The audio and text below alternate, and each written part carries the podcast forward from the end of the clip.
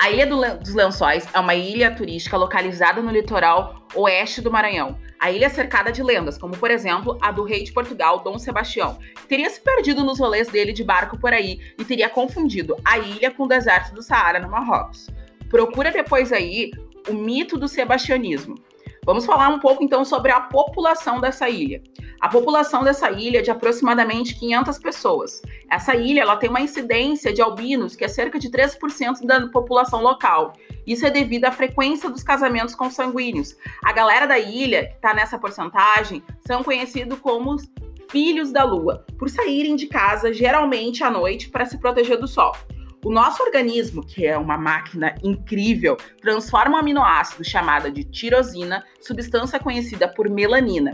Mas os indivíduos que padecem de albinismo têm este caminho metabólico interrompido, já que a enzima tirosinase não apresenta nenhum tipo de atividade ou inatividade insuficiente.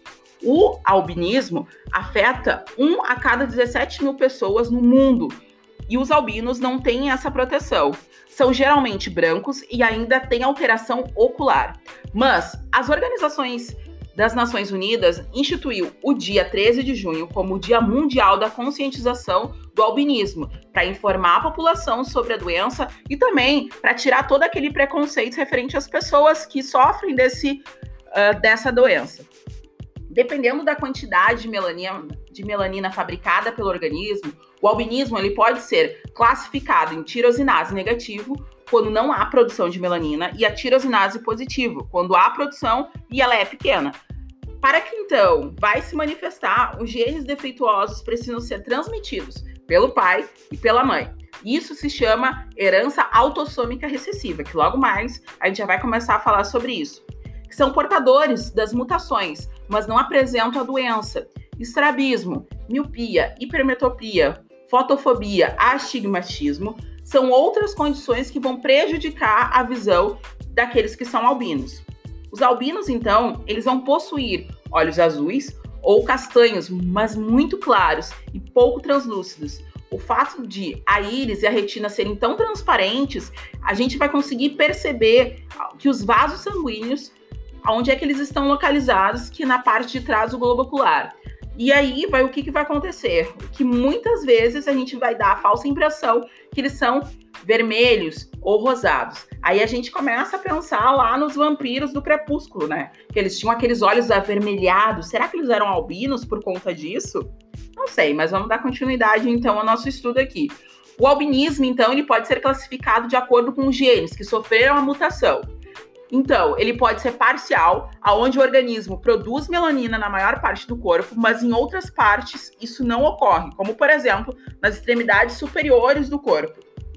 Depois a gente tem um outro que é o oculocutâneo, que é onde vai ser completo ou total, onde todo o corpo vai ser afetado. Depois a gente tem a parte ocular, onde somente os olhos vão sofrer essa, essa despigmentação. Então, a partir do albinismo, a gente tem algumas síndromes, e elas são três tipos de síndromes. A primeira delas é a Hermansky. O que é o Hermansky? É o, a síndrome Hermansky, né? Onde vai ser o albinismo, vai ser generalizado e vai ser associado com problemas sanguíneos, pulmonares e intestinais. Depois a gente tem uma outra síndrome e ela se chama Clediac, que é a falta parcial da pigmentação da pele e está associada às alterações imunológicas celulares, tendo tendência a criar graves infecções sistemáticas.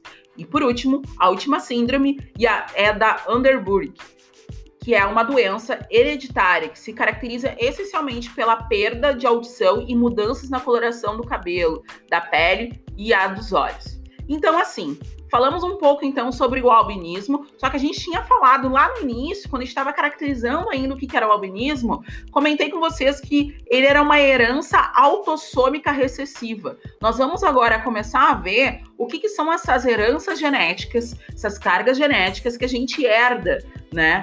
Então, assim, existem alguns tipos de padrões de herança que são, vou citar algumas então, anota aí autossômica recessiva, autossômica dominante, a ligada ao cromossomo X recessivo, ligada ao cromossomo X dominante, restrita ao sexo, influ influenciada pelo sexo e a mitocondrial.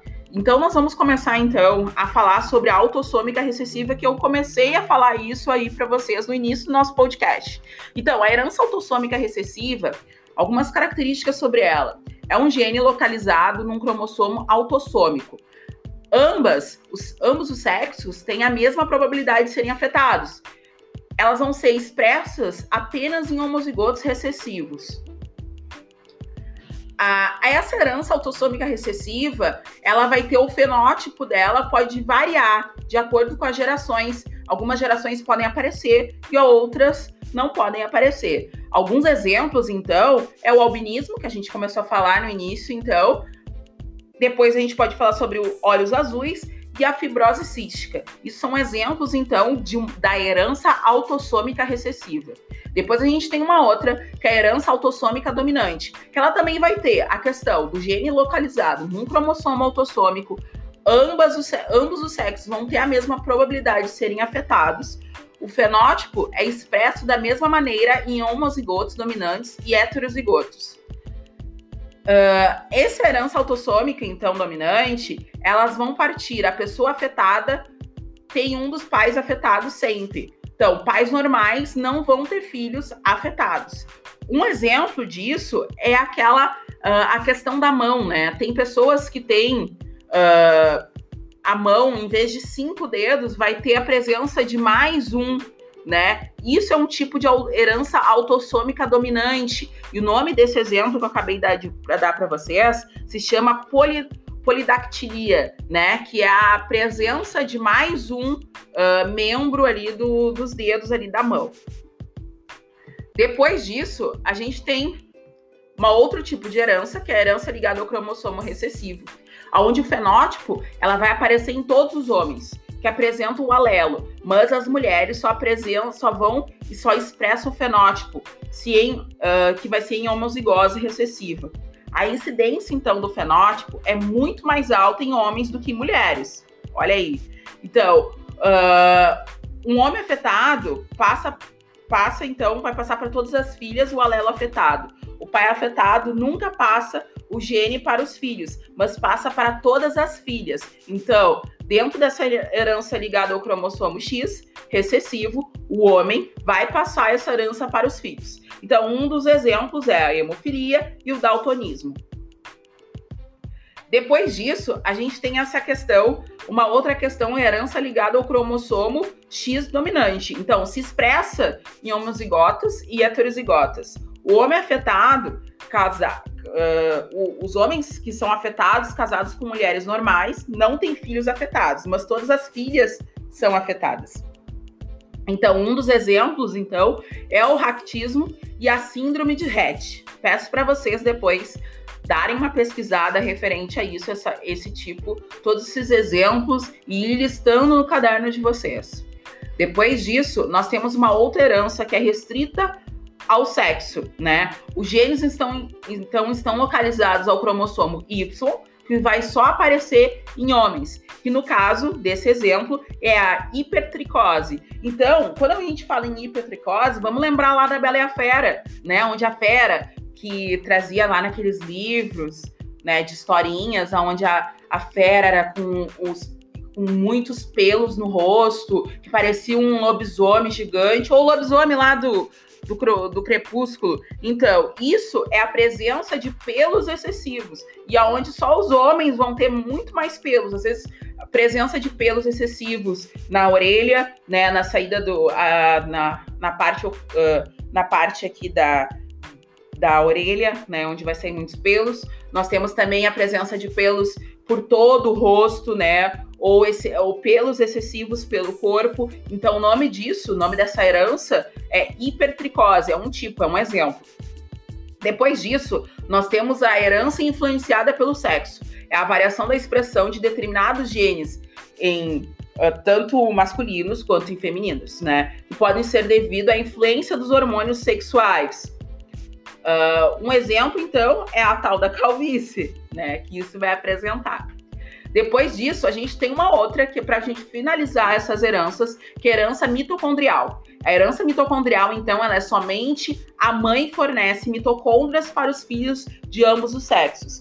Filhos e filhas de mães afetadas são afetados. O grau da severidade da doença, ela vai depender da quantidade de mitocôndrias defeituosas passadas da mãe para os filhos. Agora nós vamos relembrar aquele filme que vocês viram, que é o Óleo de Lorenzo, aonde, se vocês prestaram muito bem atenção, o que, que aconteceu? Lorenzo, ele sofria então uh, de uma doença, né?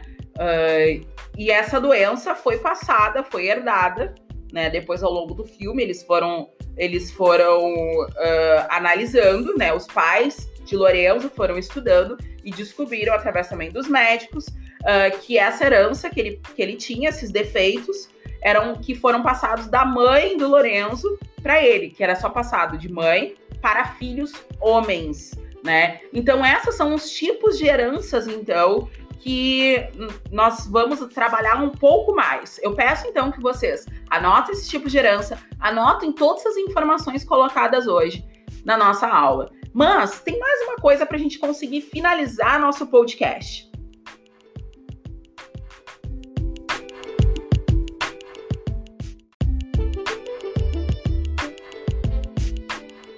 No início desse áudio, eu comecei falando referente à Ilha dos Lençóis do Maranhão. Agora, vamos atravessar o oceano, vamos até o continente africano, onde os albinos sofrem com preconceito, onde são estigmatizados, banidos e até mesmo assassinados na Tanzânia, no Quênia e na África do Sul, países onde os albinos temem pelas suas vidas. Os albinos chamam imediatamente atenção na África devido à sua pele branca e os olhos com aparência mais avermelhada, que são essas características do albino que a gente falou hoje durante esse áudio. Esse distúrbio hereditário, onde o corpo produz pouca e nenhuma melanina, que é o pigmento proteico responsável pela pigmentação escura, que é encontrado na pele, no cabelo, nos pelos, nos olhos, ajuda a proteger um organismo contra os efeitos prejudiciais do sol ou provoca alteração de cor de pele quando exposta ao sol. Falando então em melanina, vamos falar um pouquinho referente então às pessoas que têm grande quantidade de melanina. Quem são elas? Pessoas negras, né, que sofrem diariamente referente a essa uh, ao eufemismo, né? Uh, que fazem referência às pessoas negras, referente pessoa de cor, a boa genética, né? Que isso ocasiona o quê? Ocasionando, ocasionando então, a questão do racismo, né? Uh, que é a questão do estigma social que a população negra recebeu ao longo dos anos. Por conta disso,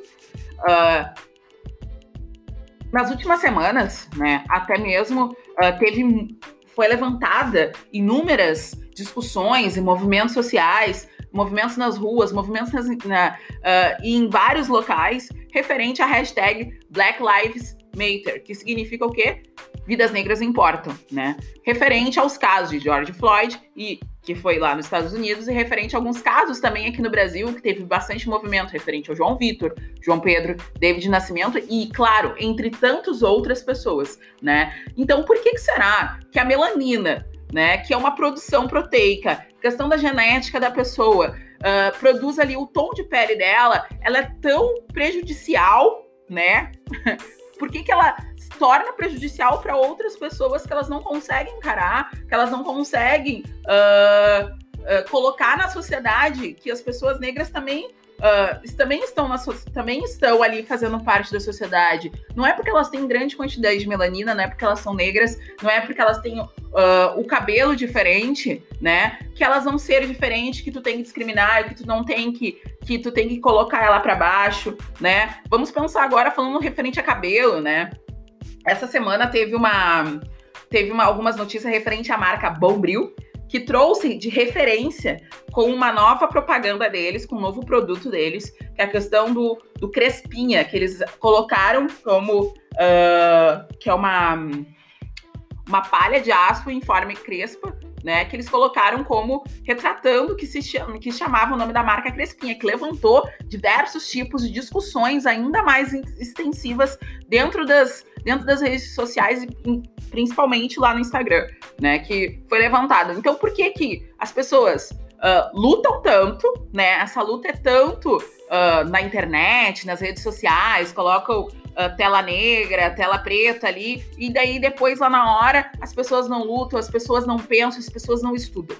falando em estudar, e para finalizar o nosso podcast de hoje, falando sobre genética, falando sobre herança hereditária, falando sobre albinismo, melanina, eu sugiro para vocês algumas leituras que vou deixar linkada aqui no uh, logo abaixo, aqui nas explicações, o que, que vocês têm que fazer. Sugiro algumas leituras, sugiro também algumas alguns perfis que eu sigo bastante e que eles uh, te colocam também, uh, eles falam muito a linguagem dos jovens, né? Que eu acho que é bem importante a gente. Uh, como vocês jovens, como a gente está se constituindo como pessoas dentro dessa sociedade, a gente precisa fazer sim discussões, a gente precisa sim refletir, né, sobre essas situações que acontecem, né, referente à genética da pessoa.